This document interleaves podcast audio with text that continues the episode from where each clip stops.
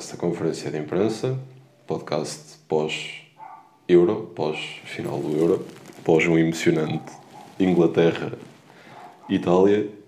Emocionante. Emocionante. Não ficou em casa, foi para Roma, a Itália ganhou, um jogo emocionante. O André vai fazer a sua mini análise a esse jogo e eu certamente irei discordar. Portanto, Começa bem. passo a palavra. Antes, antes de começar, acertámos os finalistas. Já é já um ponto, um ponto a nosso Acertámos nos finalistas e anunciámos durante a tarde Que tínhamos- provavelmente. Exatamente. Por isso aí, nós, nós temos os nossos contactos lá no Euro e sabíamos que isto iria acontecer. No entanto, o nosso vencedor seria outro. Nós achámos que a Inglaterra ia ganhar, mas ao ver o jogo, eu estou muito feliz que tenha sido a Itália. Eu não partilho da tua felicidade. Por isso é que eu Achas que a Inglaterra merecia? Opa, eu acho que... Imagina, o- não te custou em 2004. Claro. Também lhes deve ter custado ontem. Mais a mais, o Wembley. Nunca tinham ido a uma final de um Euro. Nunca tinham eh, tido esta oportunidade, principalmente a jogar em casa. Com uma seleção com bons valores como tinham. Opa, Em vantagem durante tanto tempo, começaram a ganhar o jogo. acredito que tenha dorido. Eles começaram logo a ganhar, mas aquilo ali a dada altura mudou. Tínhamos, tivemos uma Inglaterra superior, até chegou ao golo. O show está gordinho, não, tá, não achaste? Aquilo ainda é pós-pandemia. Não, ele tem estado assim, mas tem jogado muito bem. Pois é, isso é que eu questiono.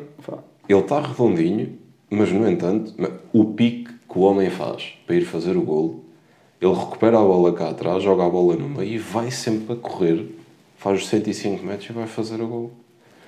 Mas estava a dizer que a Inglaterra está por cima, em, chega ao golo, está por cima, quando eh, no, no final da primeira parte há ali umas, uns rasgos subtis da Itália, depois a Inglaterra volta melhor na, na- no início da segunda parte, mas depois, finito. Começou a ser Itália, começaram a ganhar o espaço, começaram a encostar a Inglaterra. E depois lá está. Tivemos Southgate muito mais preocupado em não perder do que em ganhar. exatamente. Tentou só condicionar o jogo da Itália e não quis, não jogou para ganhar. Não, eu, também acho que. Aliás, basta ver.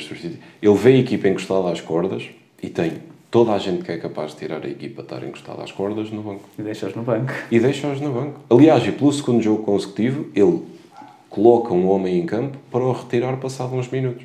O Anderson, exatamente. No, no jogo passado tinha sido o Grealish. Depois foi. Pá, não entendo esta abordagem. Também não consigo entender. Mas aquele gol inicial fez, fez aquilo que nós já falámos desde o início. A Inglaterra marca um gol, está em vantagem e aquilo que decide é só defender. Acho que aconteceu cedo demais. Foi, para a Inglaterra foi fantástico. O Southgate deve ter ficado todo feliz quando viu aquele gol, porque agora já, já sabia o que é que iria acontecer. Eles jogaram com 5 defesas, dois médios defensivos. Óbvio que o jogo deles ia ser este: um futebol lento, um futebol pragmático. Mas não percebi bem o que é que ele quis fazer. Ele entra com Stones, Maguire e Kyle Walker. Isto foram três centrais. Sim. O Walker jogou a central. Ele tem jogado várias E vezes depois lá, entra com Trippier. do lado direito. Eu até pensava que ele se tinha enganado. Eu, quem é que ele quer parar ali na esquerda? É que ele não estava a jogar contra o Mbappé, para estar a jogar com, dois, eh, com dois laterais direitos. Mas que está a jogar com muito medo. Uma equipa, esta seleção inglesa tem que jogar, tem que ter a bola no pé, tem que controlar os jogos, não é jogar da maneira que eles jogaram o Euro todo. Por isso é que eu acho que eles terem marcado cedo pode ter sido a pior coisa que aconteceu. Porque em que sentido? É, No sentido em que chegam à vantagem demasiado cedo e eh, querem proteger essa vantagem demasiado cedo. Porque se nunca têm chegado à vantagem, eles nunca entram no, no pressuposto de querer defender ou de se sentirem próximos de ganhar qualquer coisa. Porque tu, quando estás num jogo decisivo, se te vês em vantagem, queres-te agarrar àquela vantagem, em princípio não vais abrir tantos passos, vais defender mais. Até aí tudo bem. O problema é quando essa vantagem surge aos 3 minutos. Eu Num gostava- jogo que, como se provou, teve 120. Eu, Mais sei, eu gostava de ter visto a Inglaterra em desvantagem alguma vez no Euro para ver como é que se iriam comportar. Isso nunca aconteceu. Nem sei se viriam por aí acima.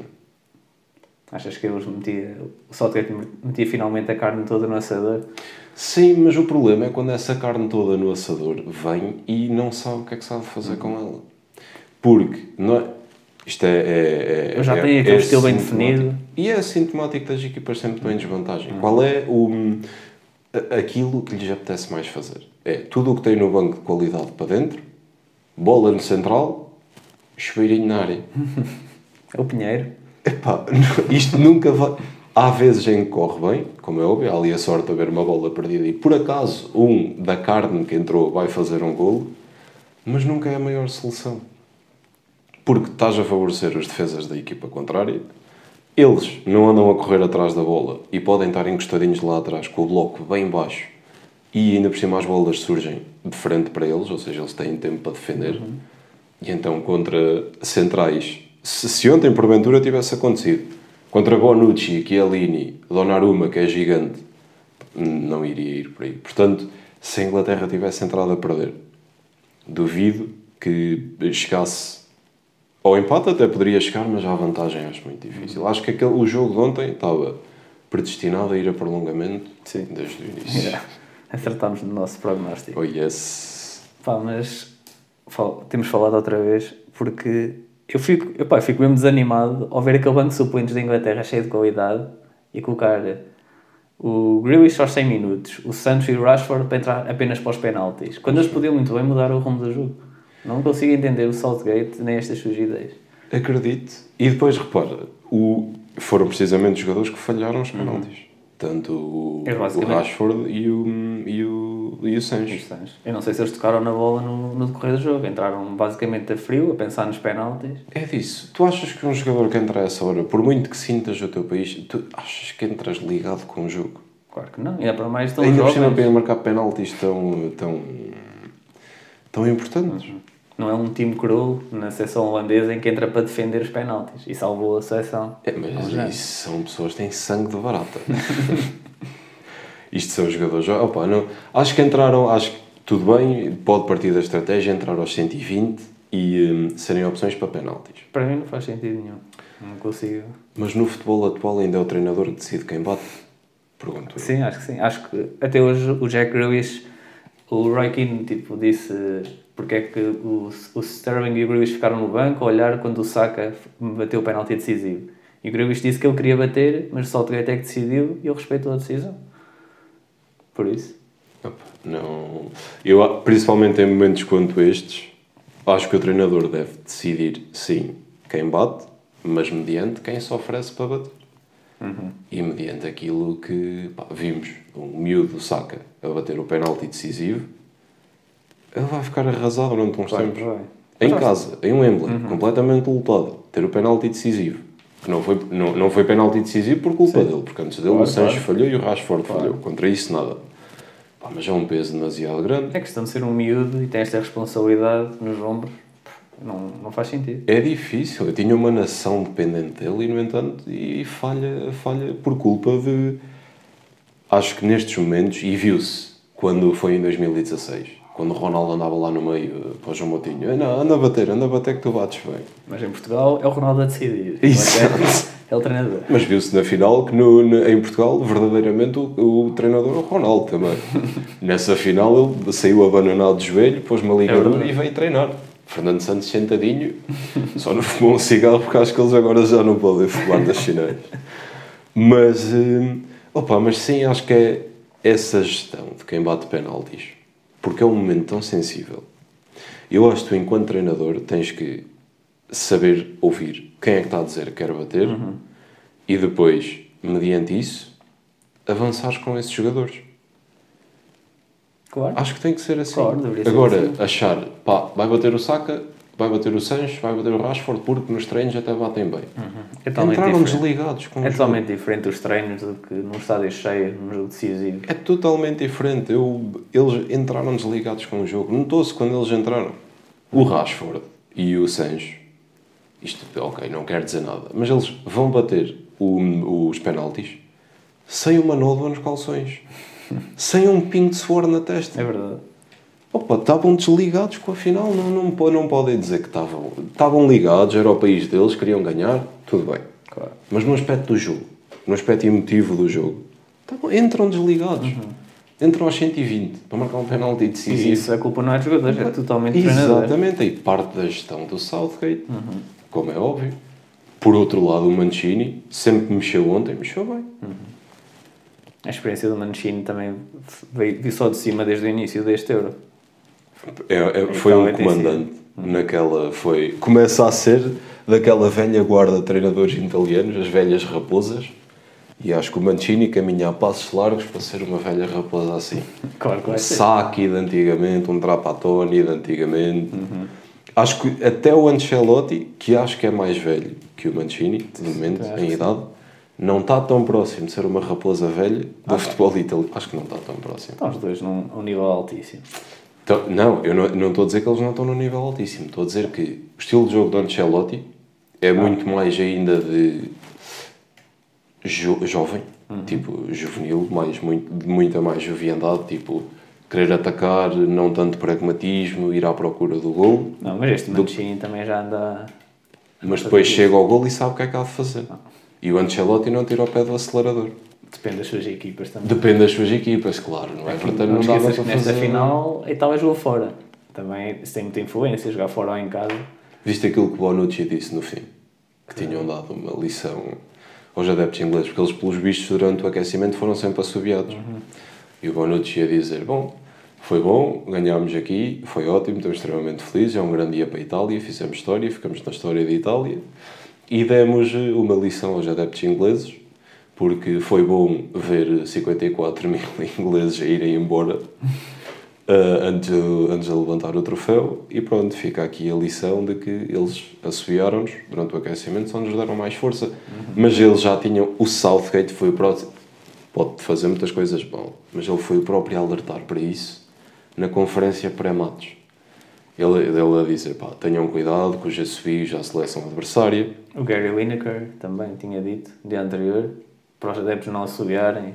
Porque isso opa, não fica bem, como é óbvio. Mas em princípio eles não. Mas é que se o adepto pensar e parar para pensar, vou assobiar, o que é que eu vou estar a fazer? Vou estar a desestabilizar? Sim. Mas vou-lhes estar a dar também combustível para eles gastarem durante o jogo. Porque eles já não, vão, já não vão querer só ganhar, vão querer mostrar que os nossos assobios vão nos querer calar. Ainda por mais a Itália, são, a maioria dos jogadores são muito forte mentalmente, isso aí só nos, só nos torna ainda mais É fortes. isso. São, são, são, são fortíssimos mentalmente. Opa, tinha uma, tinha uma seleção. Eu no início, e, e cheguei a dizê-lo aqui, e contra mim haverei de falar, confesso que não via na Itália eh, assim eh, uma, um, um plantel, apesar de reconhecer toda, toda a qualidade, mas não pensava que, fossem, que fosse suficiente para ganhar o Euro faço-me a culpa e digo que é capaz de ter sido os melhores plantéis dos últimos anos que a Itália teve e mereceu, mereceu o troféu. Totalmente. E, e já agora evidenciar o facto do Mancini ter jogado com 25 dos 26 jogadores convocados. Qual foi, sabes qual foi o único que não jogou? Foi o terceiro guarda-redes. O terceiro guarda-redes.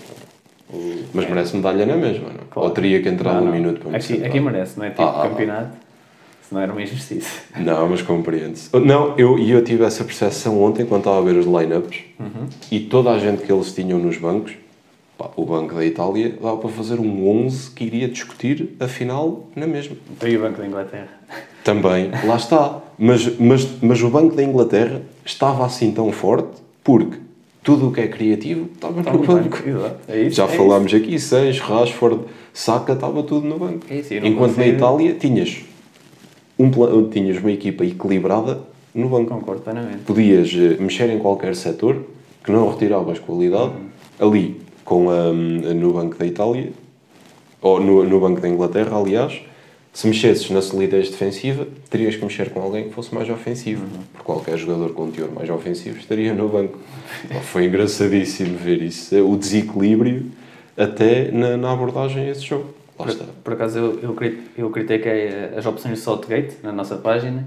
Eu vou um comentário a dizer que Saltgate é antigo internacional inglês e treina a seção mais exigente do mundo, por isso claro que ele sabe. Sempre que não tem nada a ver. Eu trabalhei numa fábrica de componentes eletrónicos, eu não sei nada de eletrónica. Pois, normal, é disso. Ou seja, ok, ele foi internacional inglês, mas isso não significa não significa que ele seja bom treinador. Para mim ainda não mostrou nada. Não são poucos os casos em que grandes jogadores não deram nada como treinadores. Claro, claro. Aliás, temos um caso gritante até no nosso campeonato. O Davids foi um grande jogador. Uhum. E, no entanto, ainda se está para mostrar como treinador. Ainda não mostrou nada, é verdade. Ainda não mostrou nada. Portanto, Penso que já saiu do Olhanense este ano, não tenho a certeza. eu também acho que sim. Eu vi uma marosca qualquer com ele, porque ou exigiu jogadores, ou quis jogadores específicos que custaram o valor de o Jassad e depois eh, nem sequer jogaram, ou se uma coisa qualquer. Mas isto para dizer que nem todos os grandes jogadores vão dar Claro. bons, eh, bons eh, treinadores. Claro. Se assim for, acredito que o tre- os treinadores a, a curto prazo do Barcelona e do Real sejam Ronaldo e Messi. Pela história que têm nos Uhum. clubes e pelo que construíram nos clubes. E quê? São, são dois clubes destinados a, a por vencer, acaso- porque têm dois grandes jogadores à acaso, frente. acho que eles são os dois melhores jogadores de sempre, mas acho que não dariam nada como treinadores. Eu acho que a grande questão é se eles querem realmente. Não, se eles quisessem, claro que teriam emprego e teriam todos os recursos. Sim, Sim. não vou por aí, é querer. Eles já construíram um. Eles já estão no Olimpo do futebol para todo o sempre. Claro. Tipo, ninguém toca nestes nomes. E nós tivemos a sorte de os ver jogar. E nós tivemos a sorte de os ver jogar, exatamente. E com isso haverei de ser sempre grato. e até estou a ver quem é que surge agora que me mata cedo desses dois quando esses acabarem. Porque mesmo com a idade com que eles estão, eu ainda não ponho ninguém acima deles. A verdade é só uma. Messi acabou de provar isso agora no, no- na, na, na Copa América. Mas... Mas, Copa América que ele fez. grande Copa América que ele fez, mas já lá vamos. Mas isto para dizer que eles já fizeram tanto na- nas carreiras futebolísticas deles.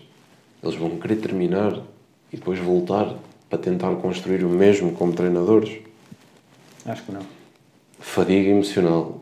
Fadiga tudo o que eles foram privados nesta, nesta, nesta jornada que eles fizeram. Porque para seres um grande pensador tens, tens que abdicar de muita coisa. Eu acho que no máximo dos máximos não treinar, mas talvez comprar uma equipa ou algo assim, talvez façam isso. É. Investir numa equipa. Acredito, acredito. Agora treinar nunca. Nem para mais, olha os negócios que o Ronaldo tem fora do futebol. Tanta coisa.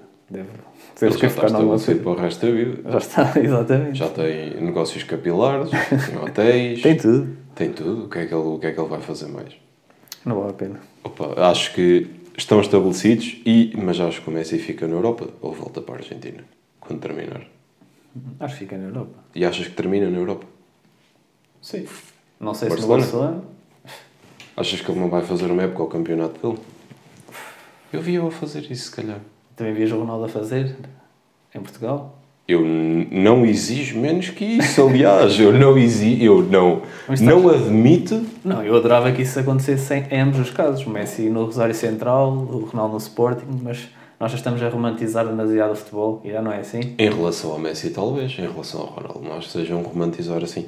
Porque já vimos que o Ronaldo, todas as oportunidades que ele tem para eh, exponenciar o valor do nosso campeonato, ele fala. E ele já disse que gostava de, mesmo no circuito interno, no círculo interno, que gostava de vir fazer a última época a Portugal.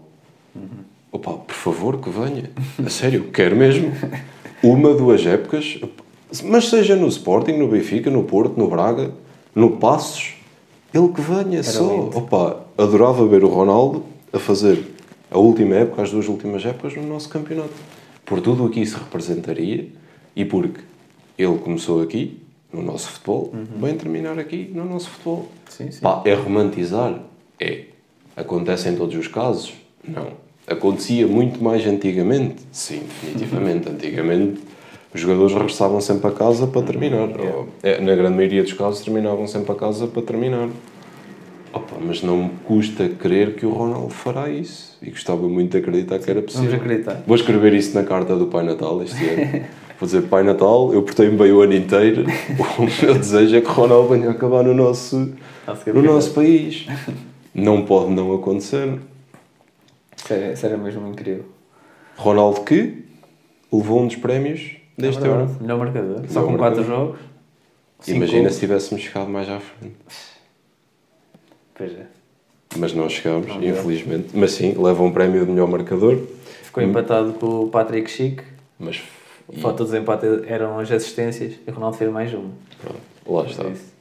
Ainda, ainda conseguimos trazer um, um. E conseguimos estar representados na final, porque o Éder foi lá levar a taça. Eu não sei se viste a final, obviamente, e a transmissão. Sim. Viste a cara de esforço do homem em, em toda a verdade. transmissão. No início, quando ele estava a entrar antes das equipas para pôr a taça no mostrador, a cara de esforço. E a taça dele quase e- que, ia, quase que ia caindo. Ele quase nem conseguiu levantar a taça. Opa, pois, então, Falta de trabalho de ginásio, as equipas estavam a observá-lo. a taça É gol, isso, é isso, é isso. "Ui, Pode ter é." dificultado hum, a, carreira dele daqui para a frente. Não, mas a cara de esforço com que ele estava, um, depois correu o jogo todo, foi novamente com o troféu lá para o meio deles e novamente com cara de esforço. Ele não queria mesmo nada desfazer-se daquela taça. Opa, e, e despediu-se da taça, não é? E despediu-se da taça, com aquele toque de cabeça no final. É verdade. Despediu-se da taça. Opa, mas, eh, mas sim. Acabámos por estar representados, acabámos por trazer um troféu. Houve mais troféus individuais neste Euro. Sim, o Donnarumma, melhor jogador. Não é normal ser um guarda-redes a receber o prémio. O Donnarumma recebeu esse prémio. Mas eh, justificado. Ou não? Sim, assim, acho que havia várias opções, mas todas elas assim equilibradas. Havia tipo o Jorginho, que fez um grande europeu, o Chiellini ou o Bonucci também podiam receber o prémio, mas aceito plenamente o prémio para o Donnarumma. O que é que achas que pode, por exemplo, eh, Jorginho, concordo que Jorginho tenha feito um eh, europeu extraordinário. E dos jogadores que estiveram na final, se calhar, à partida, antes do jogo, era quem se aproximava mais de receber o prémio Achas, de... eh, achas que se o. Jorginho tivesse marcado aquele penalti que o Pickford defendeu, seria ele? Ou não teve influência? Se esse penalti dava o- a vitória à. Itália, seria o Jorginho. Pois. Porque acho que o que decidiu aí foi Jorginho falhou, a Itália não ganhou aí, Uhum. o Donnarumma defendeu, teve essa vantagem aí. Jorginho Acho já que- tinha marcado o penalti decisivo contra a Espanha, se não me engano. Sim. Pronto, e podia ser outra vez Aquele hino ao futebol que ele faz, com aquela calmaria toda, Uhum. Desta vez o Pickford. como quem toma um É café. Muita Não, mas sim, opa, acho, era o que eu estava a dizer, à partida, acho que o Jorginho estava muito estabelecido para ser o jogador do Euro, e ju- justíssimo, Concordo. faz um grande Euro desde o primeiro jogo até ao último, depois de ter feito uma grande época, aliás, uma grande meia época, eh, quando o Tuchel assume no, Che- no Chelsea, e foi Incrível. fundamental para a conquista da Champions, ou um dos Sim, sim, fundamentais para a conquista da Champions, e acho que ele aí está em vantagem. Mas o facto de o Donnarumma ter, depois da Itália, mesmo durante os penaltis, estar próximo de ser derrotada, e o Donnarumma pega e defende ah, dois penaltis, opa, ficou... Se estava o Jorginho em, em ligeira vantagem com o Donnarumma logo atrás, aí com o falhanço do Jorginho e com a exibição do Donnarumma, ficou decidido. E a reação do, do Donnarumma defende o penalti decisivo e reage como se nada fosse, a andar, Viste? nem se riu, incrível. Eu acho, eu quando vi esse momento, eu acho, ele sabe que ganhou. ele sabe o que é que Parecia que acabou ainda de faltavam acontecer. mais. Yeah, eu acho que ele, ele defende e fica de género. Hum? Ah, já acabou. Então se calhar festejo e começa a correr também para o lado qualquer. Mas um Mas ele está ali atarantado, ele não vê os colegas a correr, eu acho que ele vê os colegas a Ele correr. que veio, mas quis fazer aquela pose de. Eu, eu, tipo, género, eu já sabia que isto ia Ah, acontecer. fácil. Qual é a surpresa aqui? Tipo, ele a olhar para a câmera. Ele deve ter ficado surpreendido também por receber o prémio de melhor jogador. Possível. Mas lá está. E aqui critica a UEFA porque no formato mundial, prova FIFA, temos a luvador. Uhum. Aqui se calhar também seria justificável termos melhor marcador, melhor jogador, melhor revelação e luvador. Pá, Acho que preenche as categorias Sim, todas. sim, é aqui abdicamos de um prémio individual para juntar dois, neste caso. A verdade é que, ora bem, enquanto na Copa América tivemos o Messi e o Neymar fazer uma Copa América monstruosa, aqui no Euro acho que não houve nenhum jogador que se evidenciasse dessa maneira. Dessa maneira acho impossível, mas até um pouco mais baixo não vi nenhum jogador evidenciar-se dessa forma. É disso, é disso. Mas se calhar aí já darias, o, mesmo com o penalti falhado, já darias prémio individual ao Jorginho, independentemente, porque acabou por fazer um bom jogo na mesma, Sim, sim. e já davas a luvador ao Donnarumma, já distinguias eh, dois jogadores e não diluías dois prémios num. Mas pronto, já é assim há muito tempo, é o que é. e verdade. o prémio revelação, O meu jogador jovem, do Pedri, do Barcelona, 18 anos, justíssimo, na minha opinião. eu também acho que é justíssimo. Acho Acho que que, é- era um dos jogadores espanhóis que merecia que a Espanha chegasse mais à frente, principalmente por tudo o que fez no, no Euro, e vai ter um futuro. É incrível como é que ele só tem 18 anos. Eu não consigo. A frieza dele a Exato. receber e a passar a bola. Ele nas meias finais, o primeiro passo errado foi aos 110 minutos. É É, incrível. É incrível. É Acho formidável. o Damsgaard da Dinamarca também podia ser um dos. podia ser o segundo favorito, mas acho que o pré- prémio está bem entregue. Acho que é justo. Acho que é justo no Pedri. e acho que, tal como o Darmsgaard, são. Há, há exemplos neste Euro que, depois do Euro que fizeram, acho que é um bocadinho difícil ficarem nas equipas em que já estão. Como damos agora. Por exemplo, Darmsgaard, Renato Sanches também, Sim. Locatelli, creio que é impossível. Se já era difícil, acho que se tornou impossível. Locatelli que foi perdendo espaço depois da, do Ve- Verratti ter recuperado a sua forma. Exatamente, exatamente. Foi saindo do 11. Ainda assim não limpa os grandes jogos Claro, que ele fez no, no, no início do ano. Entende-se perfeitamente. Até do lado inglês, o Phillips é um senhor jogador. Do Leeds. Uhum. Será que fica ainda no Leeds? Declan Rice também é um questão- senhor jogador, questão ainda é- fica no, no, no Aston Villa. West então é que as West equipas Ham. inglesas. O West Ham, exatamente. A questão é mesmo que as equipas inglesas têm muitos craques e aquilo está tudo muito bem distribuído, digamos assim, é quase uma NBA, se olharmos. Acho que grande, a Inglaterra, acho que convocou jogadores de 14 ou 15 equipas, em 20 possíveis. Sim, estão lá todos. Por isso, então, acho o mercado que- deles é bom, para que é que eles Claro, jogam? claro. E vão para... Onde é que tu vês jogadores ingleses a darem-se bem fora da Inglaterra? Muito raro. Nos últimos tempos. É muito raro. Veres? Muito raro. Até vermos ingleses fora de de Inglaterra também já é. Também, Este ano, esse também já é raro. este ano tivemos finalmente campeões ingleses fora de Inglaterra, que foi o Trippier no Atlético e o Ashley Young no Inter. Já não Exatamente. se via há 5, 6 anos isso Certo. acontecer. Certo? Pá, acho que é, é sintomático porque lá está. É, e salta à vista eh, grande parte dos convocados e com grande qualidade estarem no campeonato, mas também é o melhor campeonato, ou na minha opinião, é o melhor campeonato europeu e do mundo até. É a Premier League. Concordo. E diria até que as divisões inferiores não ficam nada a dever e pela organização e pelo, pelo mediatismo e tudo, pá, o melhor futebol está ali, está ali naquela ilha. Sim, sim, e por isso é que eu achava mesmo, e acho que ainda custou mais, eles não terem ganho esta final. Por tudo o que o futebol inglês representa e por tudo o que o futebol inglês mexe, eles, acho- pensava mesmo que ia ficar em casa e não ficou, foi para Roma. Mas é, é, é sintomático essa parte de grande qualidade eles estarem distribuídos por Inglaterra, mas lá está, eles raramente vão para algum lado, sem ser para o futebol deles. Porque lá também ganham, ganham mais do que poderiam ganhar outras equipas. Basta É um isso. jogador do. Por exemplo, Declan Rice. Pode estar no West Ham, mas só que ganha tanto como se estivesse no Atlético de Madrid, quase. E eles preferem, eles, mesmo quando, quando estão em equipas superiores, e isto já aconteceu mais que uma vez, eles preferem dar um passo atrás dentro do campeonato. Uhum. Se calhar, ok, dizes-me, se calhar acaba por não ser um passo atrás. Está bem, mas por exemplo, o Lingard, há uns meses, no Sim. mercado de inverno, Uhum. falou-se para o Porto. Seria um passo atrás sair, hum, sair do Manchester United para o Porto? É o Porto. Sim, sim. No entanto, ele decidiu ficar no campeonato, isto para dizer que a qualidade fica lá. Entendes? Sim, Pois, é verdade. Em todos os convocados não surpreende ver que, que E o noutra seleção teria sido convocado. Ele fez um final de época incrível. ele fez um final, ele recupera ali, lá está. É, Aquele jogador não estava no Manchester United já. Estava. Estava? Muitas vezes é a unhinha do treinador que não, não ou, ou não precisa daquilo, ou não dá minutos para se mostrar. E depois fica, mais, fica muito mais complicado. Mas sim, 1-1, um, um, bom prolongamento, bons penaltis, troféu para a Itália, não ficou em casa, foi para Roma. Falamos dos prémios, falamos da final. Tens mais alguma coisa a acrescentar? Só, só apenas evidenciar o recital de como defender daquela dupla de centrais italiana, o que é o Nio Bonucci. Ah, sim. Sempre disse que eles vão abrir uma escola.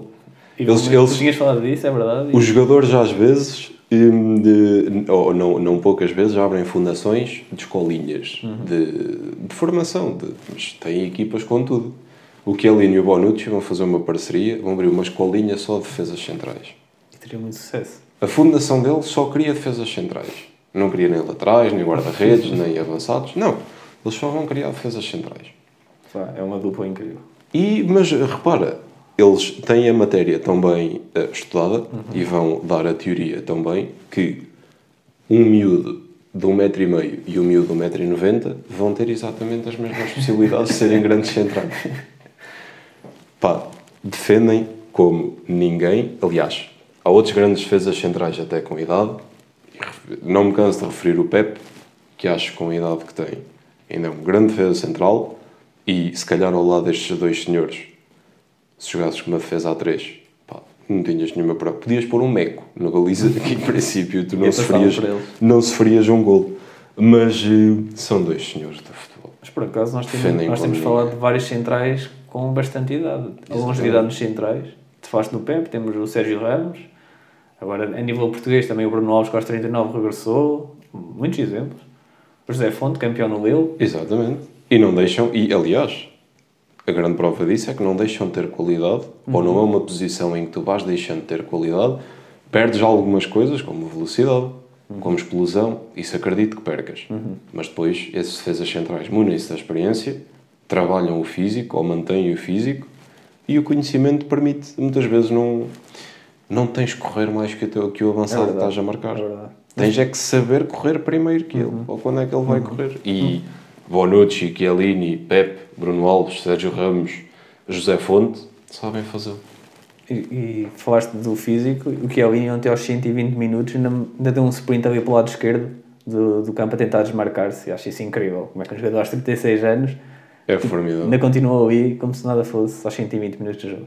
É formidável. Eu, não sem antes ter aplicado uma manobra de MMA com aquele cartão amarelo e a degolando Não, fala-se que, o saca. fala que as camisolas estão piores. Acho que ele, como é italiano, gosta de se vestir bem. Tentou ver se a camisola co- continuava. Tinha, boa qualidade. Sim, sim, ele vai apostar agora no, no, no- no- Ele vai comprar um equipamento da, da Inglaterra. Quase. Aliás, ele- eles no fim às vezes perguntam se. Eu acho que ele não entendeu bem essa, essa indicação, cara. Não guardem para o fim no balneário para pedir a camisola. Ele não quis esperar para o fim. Ele pegou no saco e disse: pá, esta vai já comigo. Tens idade para ser meu filho? É isso, tu estás a vestir isto para quê? Dá cá a camisola. Mas sim, tá, foi falado, foi o euro, um grande euro. Deixo, a- ou com, com qualquer peso que isto fique, se calhar não voltar a ter um euro distribuído em vários países. Não sei qual não. é a tua Espero opinião em relação a isso. é um formato horrível. Quando tivemos equipas a fazer 10 mil quilómetros e outras a fazer mil quilómetros, E outras a fazer quase nada, como a e Inglaterra. outras a fazer quase nada, a jogar quase todos os jogos eh, em casa. Não, não faz sentido nenhum. Não, não, acho, que- acho que não é formato para repetir e acredito Para mim, que não dois se países no máximo. Um, dois países e Que façam fronteira, Sim, claro. claro, claro. Não, não, Rússia e Portugal. por exemplo, ao pôr Portugal e Azerbaijão, e, não, é? não, Sim, sim. que equipas foram lá próximo, mas sim, tem que ser, tem que ser eh, dois países no máximo, tem que ser países que façam fronteira, claro, para ficar tudo condensado. E porque não, não dispersas a magia do euro e a emoção do euro, fica tudo ali e isso está comprovado que já teve grandes experiências. França, Portugal, até quando foi aquela conjunta de hum, Polónia e. Áustria e Ucrânia, creio eu que foram estes, ou Ucrânia e Polónia, foi assim uma coisa. Fica tudo ali e acho que é muito mais fácil para as equipas e acho que exponencias a performance das equipas, ao invés de prejudicar umas com viagens e beneficiar outras na falta dessas viagens. I- Imagina aqueles adeptos que gostam de ver todos os jogos da seleção. Têm que comprar uma viagem para o Azerbaijão, outra para a Itália, só Ou- para ver o jogo. Ou aquele género de adeptos, tipo os franceses, que o jogo era em Budapeste, eles compram bilhetes para Bucareste. Isso é, Exato. é o momento insólito do Euro. É esses. Coita, ficaram arrasados. Imagina o que seria acontecer. Mas bem, fechamos o Euro pela última vez, agora só para 2022. É ano de Euro, 2021. 22 Mundial, 22 Mundial, 24. 2024. Euro 2024. Ok. Vamos abordar esse Euro aqui. De certeza, ainda cá vamos Claro estar. Se calhar noutras condições, mas fica a promessa. Ainda com o William Carvalho a titular, não sei. Ainda com o William Carvalho. E a biodiesel, já, nessa altura. mas sim, fechamos o Euro.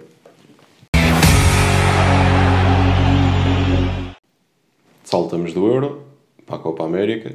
A Argentina venceu a Copa América. Um gol do Di Maria.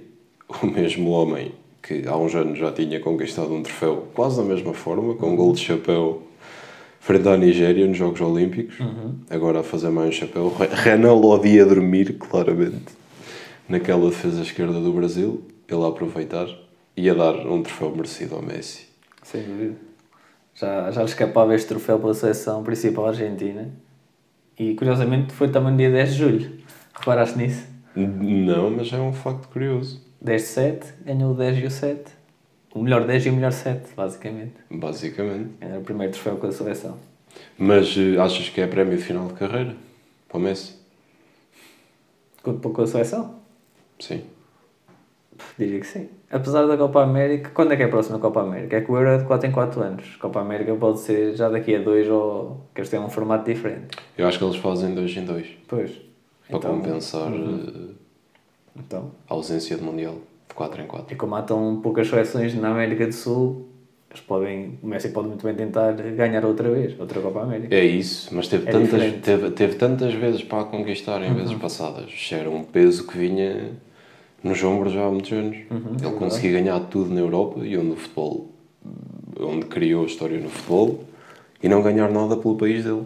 Chegava às foram finais. de Mundial, Pois, é foram finais de Copa América, foram inúmeras finais e ele nunca, nunca tinha ganhado. Finalmente e desta vez, finalmente, levantou-lhe um troféu com a Argentina Uhum. em ano de, em ano de Maradona e em ano em que perdemos o Maradona, a Argentina a conquistar um troféu, também é uma bonita homenagem. É verdade. Messi tira um peso acima dos ombros, Maradona é homenageado com esta conquista, de certeza que se está a rir lá do, do céu dos dedos do, do, do, do futebol, mas acho que é merecidíssimo. Sim, e o Messi foi o melhor jogador do torneio, o melhor marcador, o jogador com mais assistências. Só para ver a influência que ele. Ele fez uma Copa América diabólica. Ele e Neymar, diga-se, qualquer um deles fez uma grande Copa América, mas acho que o Messi. Eles, e a, Con, a CONMEBOL disse uh, seria injusto uh, atribuir o prémio de melhor jogador só Só um, um. portanto vamos distinguir os dois, vamos dar a Neymar e E Messi. a Messi. Bom, Vê-me esta ação de humildade. O que é que seria isto na Europa? Estamos tão à frente em certas coisas, mas Sim, nestas sim, coisas simples, humanas, tipo emotivas, daquilo que ainda é o futebol, Uhum. estamos tão atrás. Não é verdade. Enquanto, enquanto, Não, os dois mereceram. enquanto entidades europeias estamos tão atrás. Mereceram. Olha, Messi faz. E ele nem começa assim tão bem a época no Barcelona. Esta época passada começa meio apagado. Até por causa daquela história do queria sair e não estava lá bem e não sei o quê. Mas faz um final de época. A questão Bom, é que mesmo apagado Barcelona. continua a ter uma influência incrível no Barcelona. É isso. Os números dele são assombrosos. São assombrosos. Concordo. E depois eh, Neymar. Também fez uma Copa América extraordinária. Renovar. Achas que o Messi renova pelo Barcelona agora que a Copa América já está terminada? É sim, eu acho que sim. O problema é que lá no Barcelona tem que vender muitos jogadores para inscrever o Messi, certo? Não viste isso? Ainda Eu não, li que eles, tinham, eles estavam impedidos de inscrever novos ainda não jogadores. inscreveram o Memphis, nem... Exatamente, estavam impedidos de inscrever por causa de cumprir o fair play Uhum. financeiro. Como é que eles vão fazer isso? Vão ter que se desfazer de alguns? Pois. Pá, quem é que era o Umtiti? eles não querem lá. Não ele não joga lá, onde é que ele vai jogar? Tem que mandar embora muitos gajos. Coutinho e assim, deve ser dos que ganha mais.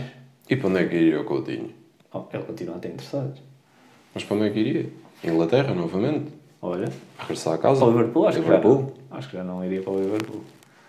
Mas qualquer equipa com dinheiro vê um jogador destes e não se importa de lhe oferecer milhões. Itália? Já lá teve no Inter, mas Pois. agora o Inter também já não tem dinheiro. Por isso. Opa, então acabaram de vender o Hakimi. Como Ah, é que não mas mesmo assim, aquilo também está muito mal. Pois, mas eles, eles venderam o Hakimi para, para, para equilibrar contas. Falando em Hakimi, a equipa que o PSG está a construir. Impressionante. Por favor, entreguem-lhe as medalhas já antes de começar. No papel é uma equipa incrível, é, é impressionante, mas lá está. Agora vemos jogadores como o Caio Arnaldas que está, está chateado porque entrou o Donnarumma, o Como? Arnaldas vem para o banco. Compreendo. Kimpembe, que era titular, entrou o Sérgio Ramos, Kimpembe supostamente vem para o branco. Para o banco Mas Kimpembe, será, como, será que o Pochettino não contorna isso? com três centrais. Exatamente. Sabendo que eles já contrataram o Sérgio Ramos, estás com Sérgio Ramos, Marquinhos e Kimpembe? Será que ele não... O Hakimi jogava no Inter no esquema de três centrais. Exatamente. Sim. Uhum, E depois tens Bernat, que também faz bem essa posição. De ala completo na esquerda.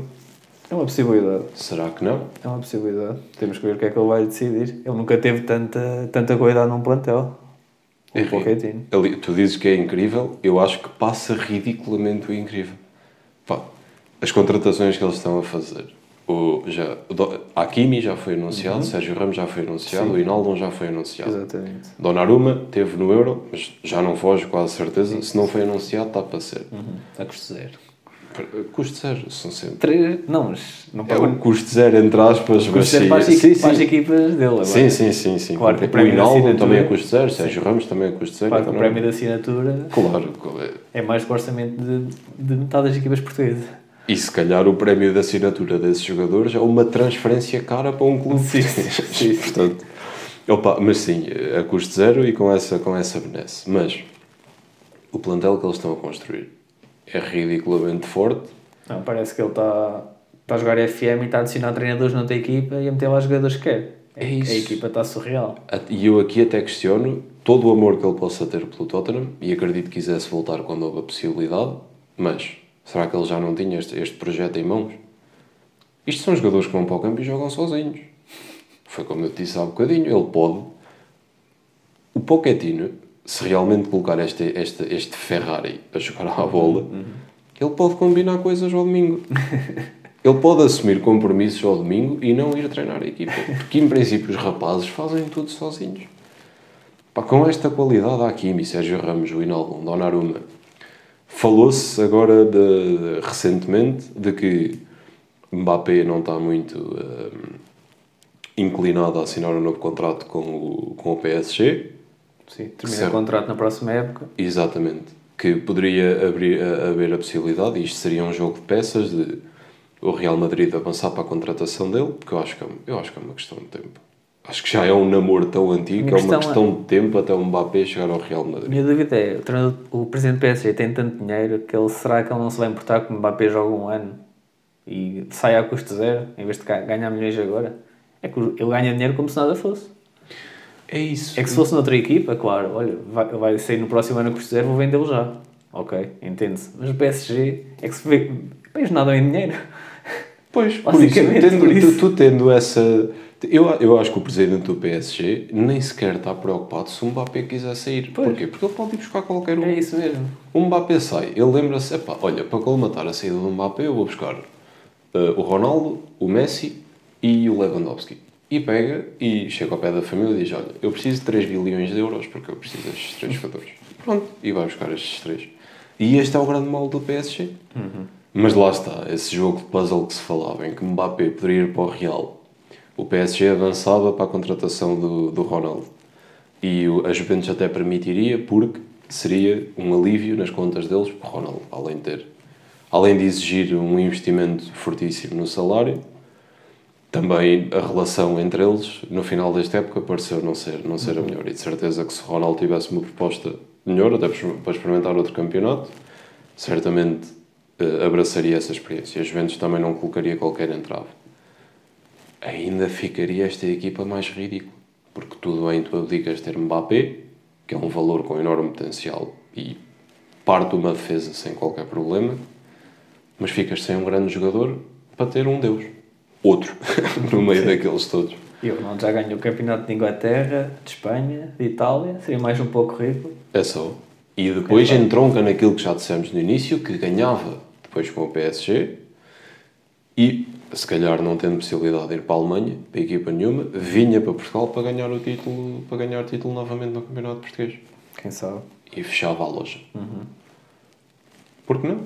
Por que não sabe? assim?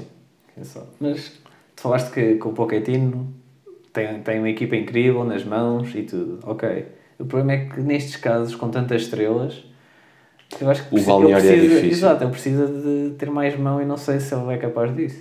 O balneário é difícil, já houve treinadores que sucumbiram a grandes balneários. Porque é difícil. Pois. E tiveste casos desses no Real Madrid. O Real Madrid, durante muitos anos, até com os Galácticos, eram eles que decidiam quem é que era o treinador. Sim, já ouvi o Roberto Carlos a, a dizer coisas assim. Há histórias do Arco da Velha com esse balneário dos Galácticos. Eram eles que decidiam quando é que treinavam. Aquela história que eles acabavam os jogos e logo depois de tomarem banho ia um para as Maldivas com a família, ia outro não sei para onde. É surreal. E tinham todos voos marcados, era impressionante. Se não me engano, o Roberto Carlos disse que ninguém, ninguém fala mal do. Acho que era do Vanderlei Luxemburgo, porque ele deixava-nos beber cerveja e tudo, não dizia nada. É isso. Opa, mas eh, todos sabemos que o ambiente do futebol antigamente era outro, os jogadores bebiam, certamente, e bebiam à refeição. Até nas nossas equipas Sim, mas, portuguesas, mas isso atualmente. era outro. Sim, sim, sim. Era, agora, eles hoje em dia que são completamente controlados. Mas atualmente ainda vemos vários jogadores a fazer a cama, entre aspas, ao treinador. Sim, sim, sim. E o Pochettino pode por sofrer desse exemplo, mal. no Benfica, dois seguidos. Bruno Lage, E o Rui Vitória, então? O Rui Vitória, tudo bem, ambos poderiam ainda não ter hum, estaleca e bagagem para fazer grandes coisas pelo Benfica. Ou por uma equipa tão grande como o Benfica, mas ou chegarem ao Sporting ou ao Porto e fazerem também. São três históricos do nosso futebol. Mas eh, é notório que o Rui Vitória e o que safa o Rui Vitória até quando vem do Vitória de Guimarães é os jogadores terem percebido que ele era constantemente atacado do outro lado da circular pelo Jorge Jesus e depois a imprensa pegava nisso tudo e andava sempre a atacar o Rui Vitória e o que o safa nesse ano e o que lhe dá algum oxigênio até para os anos seguintes foi os jogadores terem rodeado o treinador nesse ano e uniram-se em volta de uma defesa e defenderam o treinador e conquistaram esse campeonato. Uhum. E depois trabalhar em cima de sucesso já é sempre muito mais fácil. Mas quando as coisas começaram a correr mal, alguns jogadores deixaram de correr. Sim, vemos muitos exemplos desses. E há inúmeros exemplos. Claro. Com o Bruno Lage é exatamente o mesmo. Não me digam que um homem que tem a qualidade para levantar uma equipa em seis meses, no ano seguinte perde tudo aquilo que sabia fazer. São os jogadores que deixam de correr. E é, é mau dizer isto, mas é verdade. Não, os jogadores Opa, é que fazem não, um bom treinador. E não é só no, nos escalões profissionais, nos escalões amadores também, claro. também acontece. O balneário não for de encontro aquilo que o treinador diz, ou se o treinador for uma mini vibra, That's it, os jogadores vão-lhe fazer a cama. Isso vai acabar mais cedo ou mais tarde. Mas isto para dizer que num balneário assim, com tantos pesos, com tantos egos, tem que saber ser gestor. Lá está. Resta saber se o Pochettino vai ter essas mãos para este balneário. Porque são alter egos enormes. Sérgio Ramos, Mbappé, Keylor Navas até que já está chateado. E fala-se também que pode ir o Pogba. Há tantos rumores. Seria outro. Olha, olha um balneário. Esse é um balneário com muito. É, olha, é um balneário que tem tudo. É, vai ser um balneário repleto de pólvora. E não é seca, porque é um balneário que, à mínima coisa, aquilo rebenta logo. É uma basta, explosão. Basta uma derrota. É só, basta as coisas correrem mal três vezes seguidas, eles começam-se a chatear uns com os outros. Pá, resta saber o que é que o Pochettino vai fazer ou não. Estamos cá para ver. Ficamos cá para ver. Este foi o episódio 4. O meu nome é João. Meu André. Um abraço. Tchau, malta.